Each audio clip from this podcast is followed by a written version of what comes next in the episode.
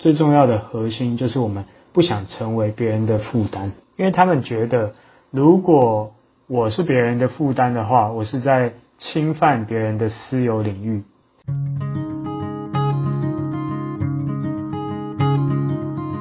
玛莎嘎苏，你好吗？你今天去了哪里？又做了什么呢？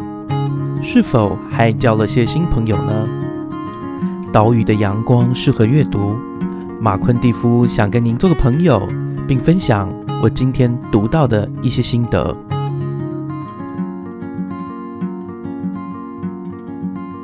玛莎嘎苏，你好吗？总是希望能够安安静静的做自己。不希望打扰别人或别人打扰你的你，今天过得好吗？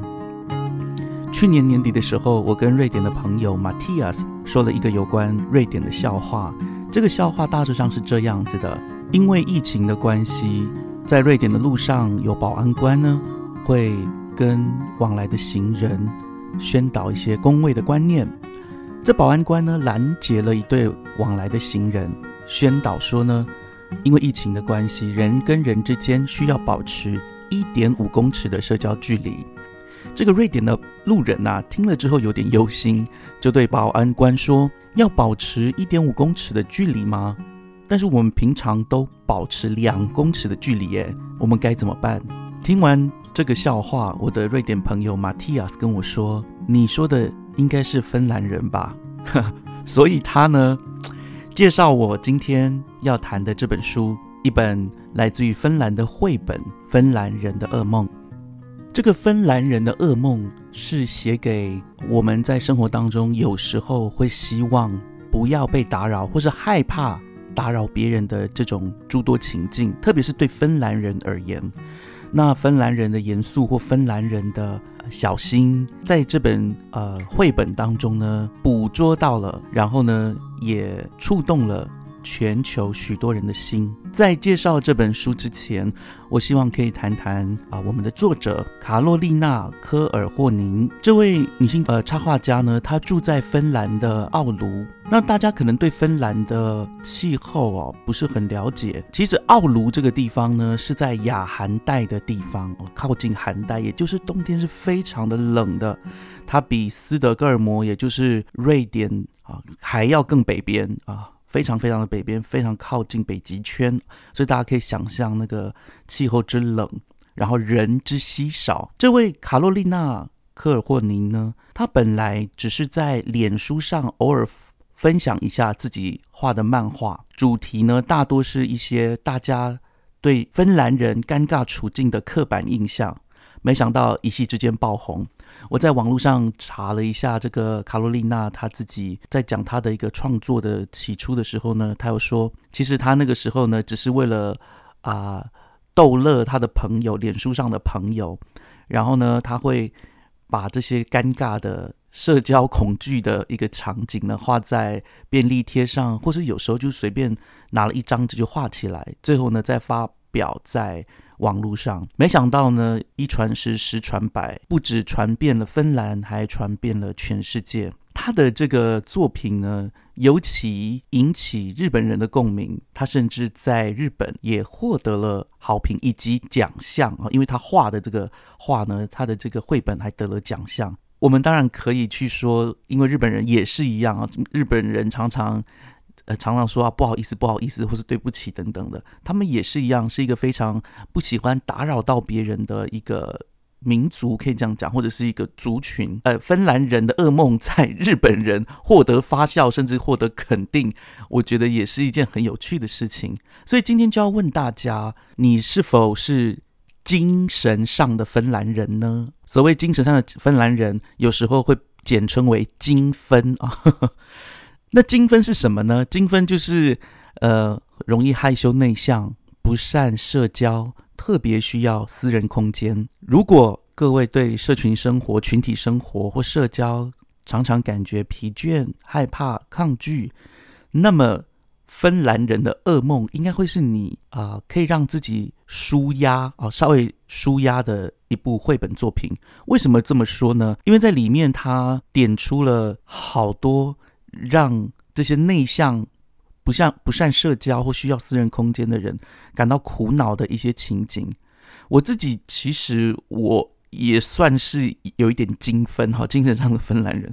我常常如果待在家里，我就是真的待在家里，然后很少跟人讲话。呃，可能认识我的人觉得，诶，马昆蒂夫应该是蛮健谈的。我可以谈，但是，呃。在某种方面，我也是非常的 reserved 啊，就是非常的严谨的感觉啦哈。所以呢，今天这个我在读《芬兰人的噩梦》的时候呢，我就是从头微笑到最后，因为他真的把我自己感觉到那种处我在各种社交恐惧的一个处境当中的样子呢，表达出来。不过另外一方面，我觉得如果能够。突破，那我们的确就可以交到更多的朋友，因为其实很多害羞的人、不善社交的人，会是很好的朋友。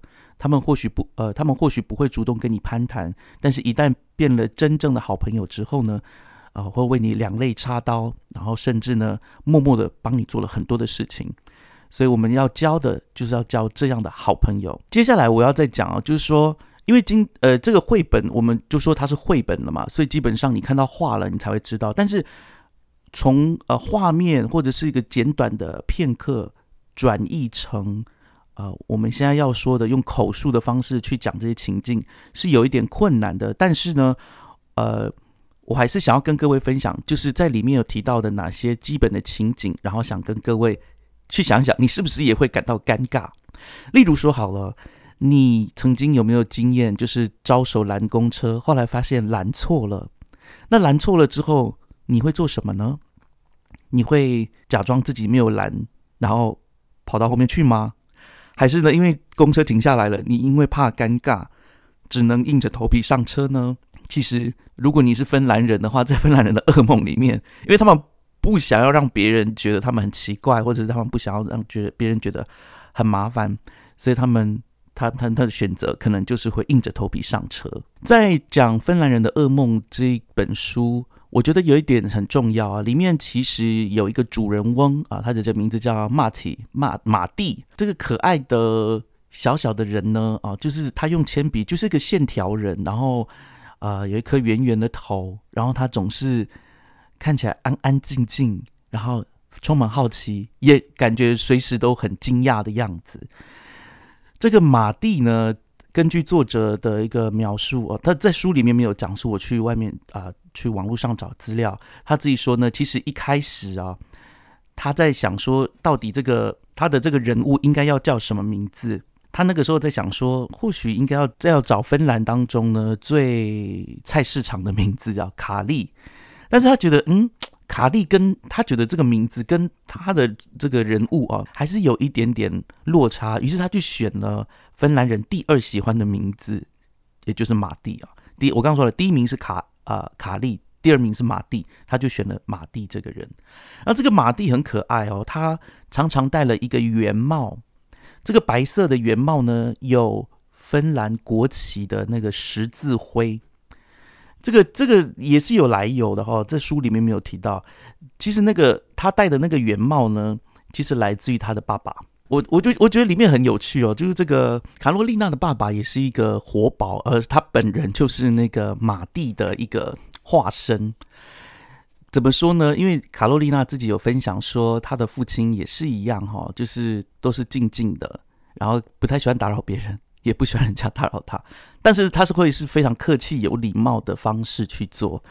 那卡洛丽娜为什么要把马蒂画了一个那样的白色圆帽，然后有芬兰人的这个呃十字蓝色十字的这个条纹呢？是因为他说他爸爸自己本身就有一顶那样的帽子，然后他们出国去玩的时候，他爸爸呢就会故意戴那个帽子，而且呢孩子们跟他讲说爸爸不要戴，他越是要戴。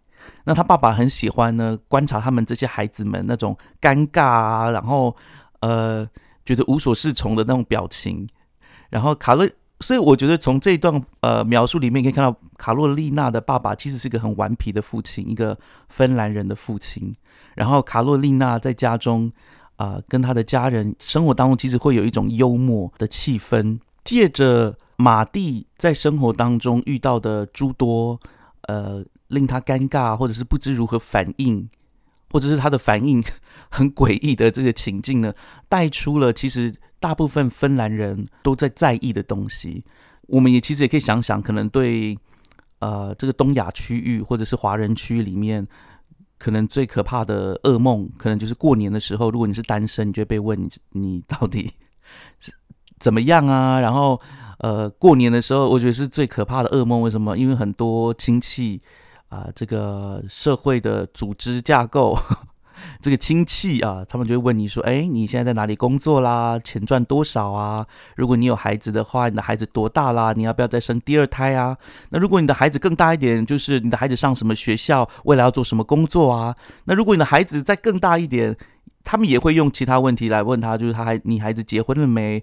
然后未来要做什么工作？然后工作多少钱？大概就是这样子哈。”可是，在芬兰人的噩梦里面，我们可以看到，在生活当中有好多让芬兰人会感觉到无所适从的。透过马蒂的一个表现，像刚刚我说了，招手拦公车是一个；还有就是，如果你从商店结账发现忘记买了一个东西，你要不要再回去买呢？这种事情也会让呃芬兰人觉得很可怕。对，甚至是有人在。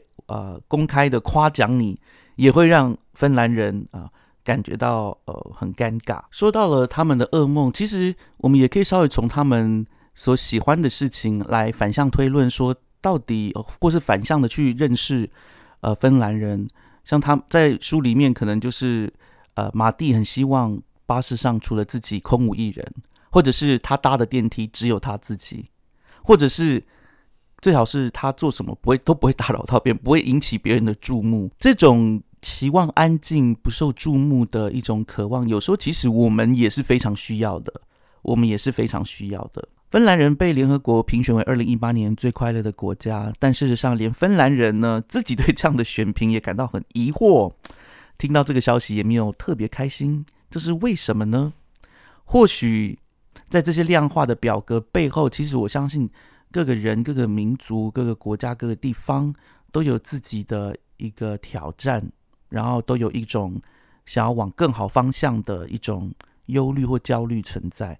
读芬兰人的噩梦哦，如果不了解、好好了解芬兰人的民族性啊，或者是北欧人的一个基本的啊，对于人与人互动之间的这种没有说出来的一些规矩的话呢，我认为。很难深度了解芬兰人的噩梦这本绘本。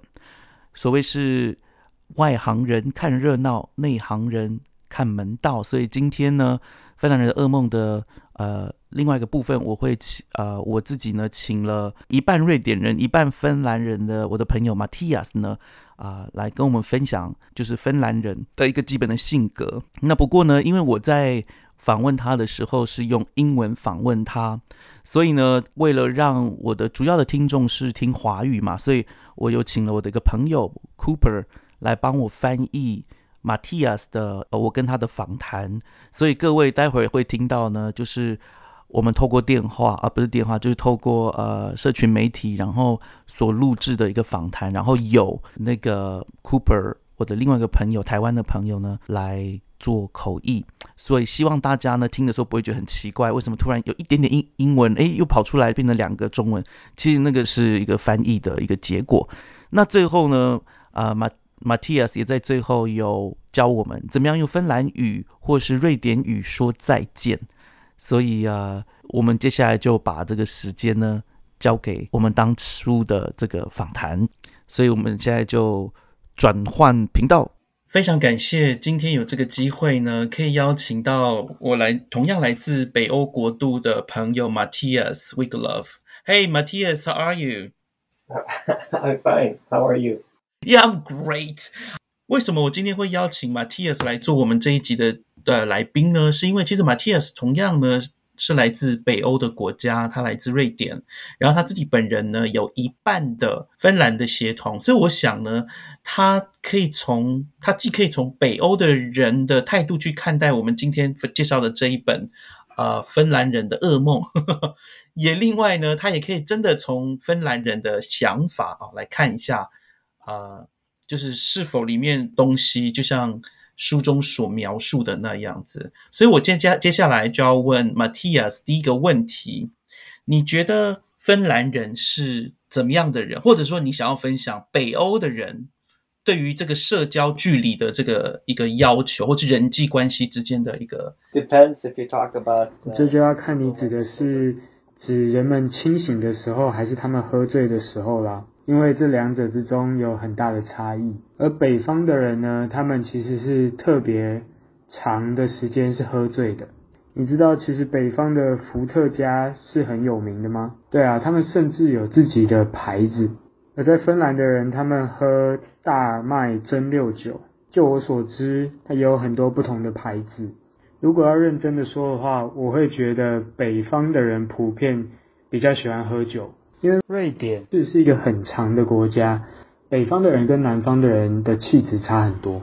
而芬兰从南到北的距离，甚至是瑞典的两倍。对于我这个住在南方的人来说呢，芬兰是一个很北边的国家。而北欧的人在说话的时候很简短，这是一种普遍的概念。他们不会说太多的话，有一点安静，很实际。你知道，在中文的文化里，别人说话的时候，我们会说“好好”，这样就会让别人知道我没有在听。但是对于北欧的人，他们甚至连一个字都不愿意说，他们就会发出一个“吸”的声音，就像这样。这是一个极致的境界，他们可以用 来互动。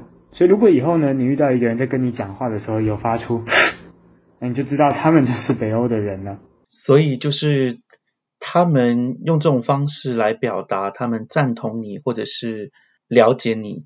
而北欧的人讲话都是轻声细语的。我自己觉得，之所以会这样的原因，是因为在北方真的没有什么人，平常就很安静，所以他们不需要提高他们的声音来让别人听得到。所以他们讲话都是很柔的，他们可以轻声细语，他们也甚至可以慢慢的讲。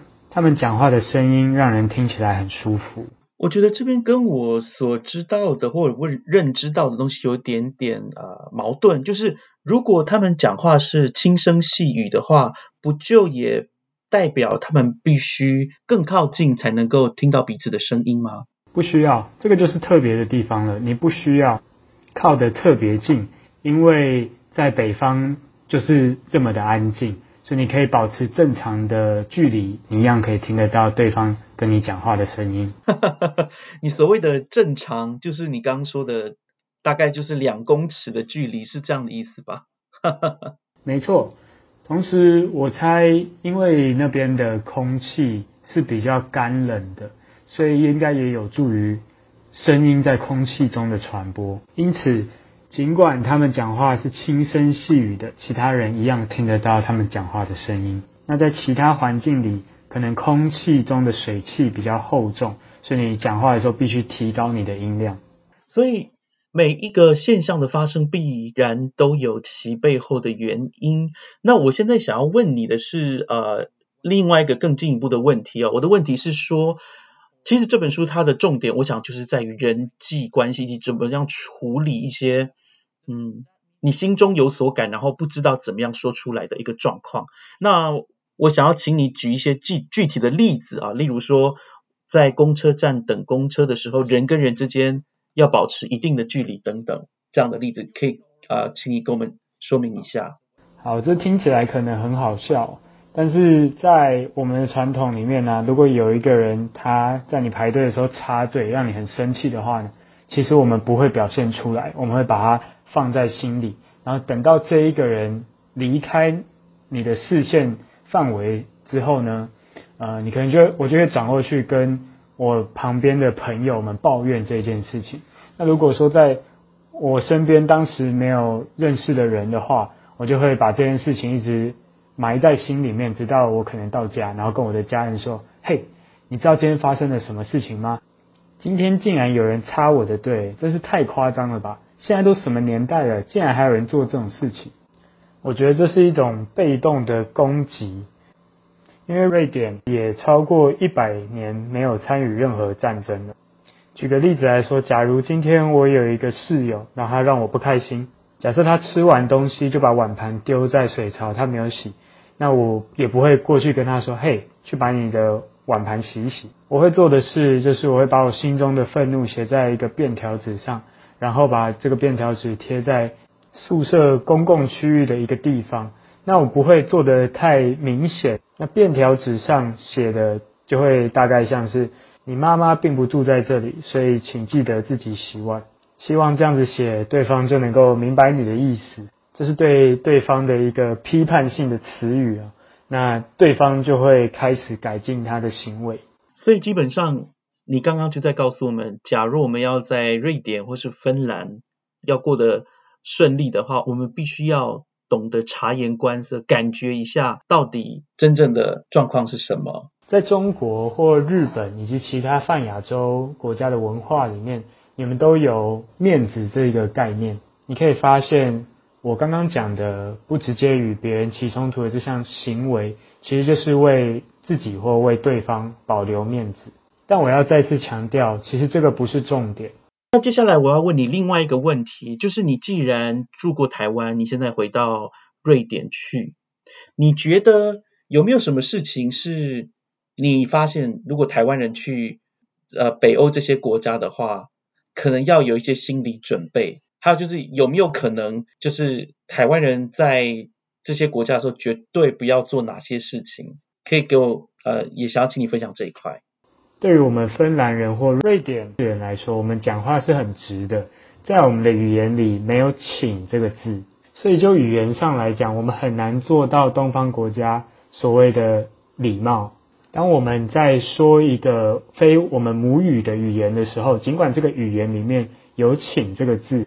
我们也不太会说，所以我们与别人对谈可能没有那么的圆融，还是比较直的。有时候可能让人听起来觉得比较苛刻，但这也是在我们的文化里面，我们比较偏好使用的方法。那这对某一些国家的人可能是比较困难的事情。我可以举一个例子，我哥哥有一次要和一个女生去一个舞会。然后做的有点过火了。这个女生打扮的很漂亮，她穿一件洋装，然后要跟我哥哥去约会。而她的洋装上有一个花朵，然后这个女生就问我哥哥说：“嘿，我今天看起来如何啊？看起来漂亮吗？”我哥哥讲话很直，也很诚实。他跟这个女生说：“你知道吗？我不喜欢洋装上有花。”那我哥哥觉得他这么说呢，其实是一种赞美，因为他其实想要说。我不喜欢洋装上有花，但是穿在你身上呢就没有问题。那对我哥哥而言，把心里的话全部完整的讲出来，也不是什么困难的事，而且这样做呢，听起来也会比较好听。我想这根本就像自杀一样吧。但他就是不这么说，就像你说的，如果在其他国家这样说，根本就是一个自杀的行为。后来我们也常常拿这件事情来取笑我哥。因为呢，他真的是做的太过头了，所以最后那个女生她有什么样的感觉呢？他没有表达他的反应。那个女生听了之后很不开心。我想应该没有任何人会能够接受那样的评论吧。你刚刚讲的这一段，我让我联想到另外一个我觉得也很重要的问题，就是说我们发现，在整本书里面，其实它表达的是一种，你可以说是内向者。的一种情绪，可是也可以说是一种普遍的，可以说民族性格吧。就是你不希望麻烦别人，而且你总是希望让别人觉得你现在过得很好，或者是不需要麻烦他们。例如说，里面有一个例子，就是说有一个，就是 Marty 有一次跌倒了，然后跌倒摔死。把头呢就摔到流血，然后有一个陌生人来问他说你还好吗？然后他就跟他头流着血，但是他跟那个来问他的人说哦我很好，我没事。可事实上他流着血。所以我想要问的一个问题就是呃，当然在这些例子当中，我们看到都是这个主人翁 Marty 他怎么样去面对陌生人，但是对于亲人或是亲近的朋友来说，你觉得？呃，芬兰人或是瑞典人也普遍是这样的吗？比较内敛，然后不太表达他们真心的感受吗？在芬兰吗？最近世界上有战争发生，但就是比较区域性的，不是一个全球全面性的战争。在我的祖父的那一辈，他没有参与过战争。那时候是在二次大战结束之后，他们参与了冬季战争，但是他们从来不会跟我们谈论。这些事情，他们也没有跟他们的小孩分享过任何战争的事情。我觉得是因为他们都在战争中受了伤。我很确定，他们每一个人都有 PTSD 创伤后压力症候群。当他们与参与战争的战友一起聚会的时候呢，他们都会喝到烂醉，而那是治疗他们创伤的一种方法。而这个创伤也连带影响了他们的小孩，原因是因为当他们小孩在成长过程中，他们都没有机会能够去。学习父母的榜样，能够好好的表达自己心里面的想法。那在我的这个世代呢，我们比较健谈，但是一样的，父母还有长辈不表达心里真正想法这样的传统，还是持续的影响我们。举例来说，我不会把我真正的想法说出来，原因是因为我不想成为别人的负担。我想这对很多的芬兰人都是这样的。最重要的核心就是我们。不想成为别人的负担，因为他们觉得，如果我是别人的负担的话，我是在侵犯别人的私有领域。我也不想要让别人的问题来干扰我个人的空间，所以同样的，我也会对其他人有这样的尊重。也因为其实北方没有很多人居住在那边，所以对北方人来说，他们的社交圈很小，他们也没有真正亲近的朋友。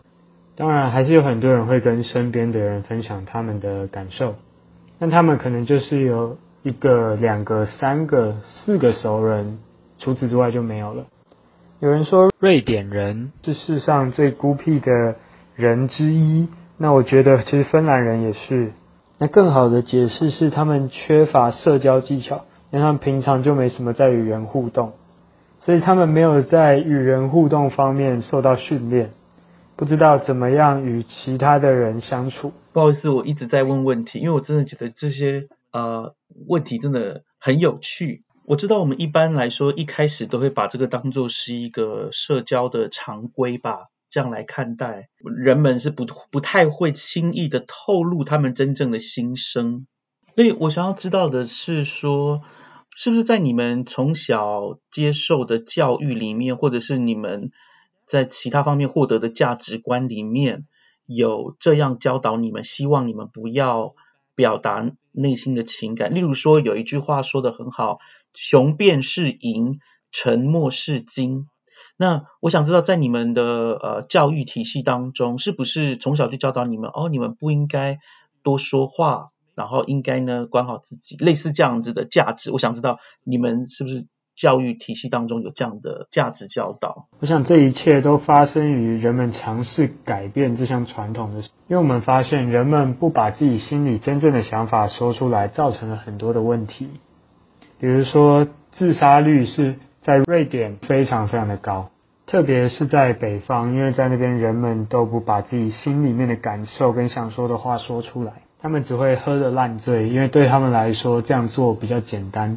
当他们喝到一定的程度的时候，他们可以忘却这些痛苦，并且接受这些痛苦。在北方的人其实真的很常喝酒，所以他们就不用再去担心那些烦恼了。这其实很令人难过。但是在台湾，基本上每一个人从小就已经被训练要成为团体中的一员。你们会与班级中的人一起完成一件事情，你们会一直有竞争，与其他的班级竞争，然后你们也会跟同学们一起。把教室打扫干净，就诸如此类的事情。这些事呢，你们都是以一个团队的方式去完成的。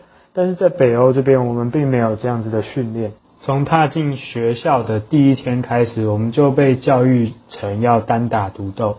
现在在瑞典的真人秀里，他们很常取笑要把小孩打造的很独特的父母。这些父母想要孩子有跟别人不一样的计划来完成学校的功课。他们想要有独特的打分的系统，他们想要小孩在学校有独特的置物柜，也要有一个独特的家教在他们的旁边，因为他们的小孩是独一无二的。不过这样做呢，也会导致这个小孩是被排除在人群以外的。我觉得这对那个小孩来说是一种伤害。所以呃，我觉得今天的谈论到这边，我觉得非常有趣。其中呢，我想要说的是，从一个简简单的我们跟人的互动，可以看得出一个民族，甚至一个国家或是一个地区的一个基本性格。那在最后的节目当中，想要请 Matthias 来跟我们的听众来谈谈啊。其实很很多听众有跟我反映说，他们很喜欢听这个节目，特别是我们节目的配乐。然后这个节目这样走一走，也快要两年了，想问你。就是当大家这么感谢有你的这个音乐的时候，你所写这个音乐的时候，你有什么感觉，或者是你有没有什么话再继续对我们的听众说呢？我觉得语言与音乐的力量是非常惊人的，因为我来自世界的另一边，我距离台湾很远，但是我们两个人能够在世界上相遇，而我们一起种下的这个种子，最后竟然能够发芽，我觉得这就是音乐的美好。那这是一个令我谦卑的经验，因为我不是灌溉的那一个人，我也不是细心呵护的那一个人，我只是在远方看到这件事情最后真的发生了，我很开心能够看到这么棒的结果。谢谢你们喜欢我做的音乐，谢谢各位今天聆听这个马夏尔克书的节目。那有这个。离心啊，他的中文名字叫离心。他刚刚给我们的这些关于啊北欧人啊，不管是瑞典或是芬兰人啊，对于这个社交，还有就是在社会当中一个人要怎么互动啊，我想这些东西先教给大家。如果大家有机会去北欧的话，可以去观察一下当地人怎么生活。所以最后呢，想要请离心呢教我们一下瑞典人说再见，或者是芬兰人说再见会怎么说。So Matthias, would you like to teach us how to say goodbye? 在瑞典说嘿嘿，呃，嘿嘿，you mean 嘿嘿，拜拜，OK，嘿嘿，OK，，拜拜，都可以，OK。嗯，在在芬兰就说 moi moi moi moi moi moi moi moi moi moi moi moi，在这 moika moi moi mean M O I M O I。对，OK，太好了，我们马夏尔克书就下次再见喽，moi moi。么么。喜欢我们今天的节目吗？欢迎各位听友能够到 Spotify、Apple Podcast、Google Podcast 或 Sound On 聆听我们的节目《马夏尔克书》，并且在 Apple Podcast 上给我们五颗星的评价。当然，如果各位还有其他的意见或者是很好的想法，也欢迎到我们。脸书的粉砖以及 Instagram 上面的粉砖留言给我们，我们很期待获得各位的反应跟回响哦。我们就下次再见喽，拜拜。